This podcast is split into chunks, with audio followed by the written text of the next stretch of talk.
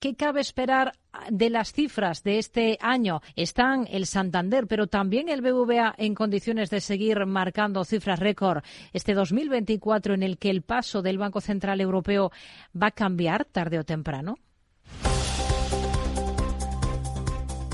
Tanto BBVA como Santander encaran el 2024 con optimismo. Carlos Torres Vila, el presidente del BBVA perspectiva que tenemos para el año 24, que te resumo es muy buena para el año 24 también y creemos que va a ser un año mejor el año 23. Mientras que su homóloga del Santander, Ana Patricia Botín. Si el 23 ha sido bueno, el 24 va a ser aún mejor.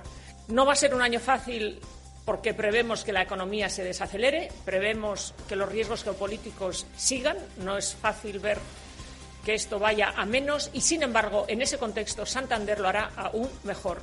Y pone cifras sobre la mesa. El objetivo son mil millones más que en 2023. Si haces las matemáticas de eficiencia capital que hemos dicho, coste de riesgo, etcétera, etcétera, pues te va a salir una cifra eh, que está que empieza con uno y sigue con dos. Pero ¿cómo pretenden conseguir estas cifras?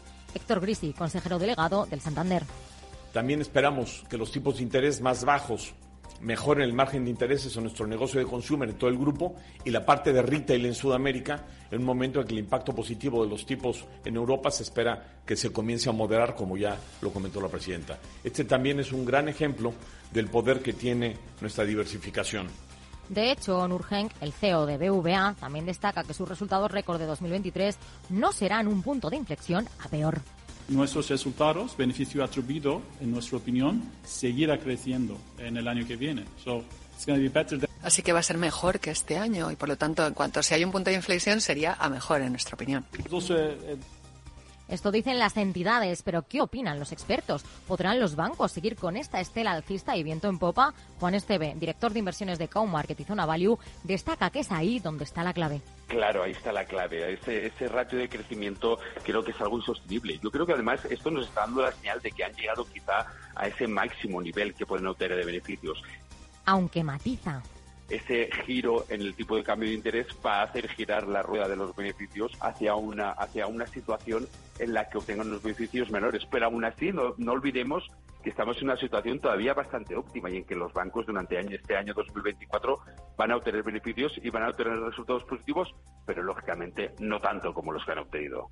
Una idea que comparte Alberto Roldán, consejero de Metagestión. Con los tipos arriba y hasta que empiecen a cambiar de tendencia, pues los bancos son máquinas de hacer caja y esto va a ser, a así. ¿Qué es lo que pasa? Que en el caso de Santander, por ejemplo, es cierto que eh, su rote está en, un nivel extraordinario comparado en los últimos 10 años, pero también la valoración ya apunta que está muy puesto en precio. A mí me cuesta creer que eh, cotizando a, prácticamente una vez tu valor tangible, pues tengan algo más que contar. Mientras Ignacio Cantos, director de inversiones de ATL Capital, dice que la banca aún tiene muchas palancas. Yo creo que los bancos tienen muchas palancas, han vivido sin margen de intermediación muchos años y, ahora, sin embargo, se están apoyando en ello, pero seguramente probablemente volveremos a ver lucha en la parte de comisiones y después de una inflación que ahora está ya más controlada, pues una contención en la parte de costes, ¿no? y, y con eso podrían mantenerse cerca de la zona de máximos de resultados. Parece que tanto con impuesto extraordinario como sin él, el descenso que se espera en los tipos de interés podría generar más tiranteces en el sector bancario. Unas entidades que, pese a las buenas expectativas de Torres Vila y de Botín, se puede enfrentar a un mercado menos amigable y a una competencia más feroz.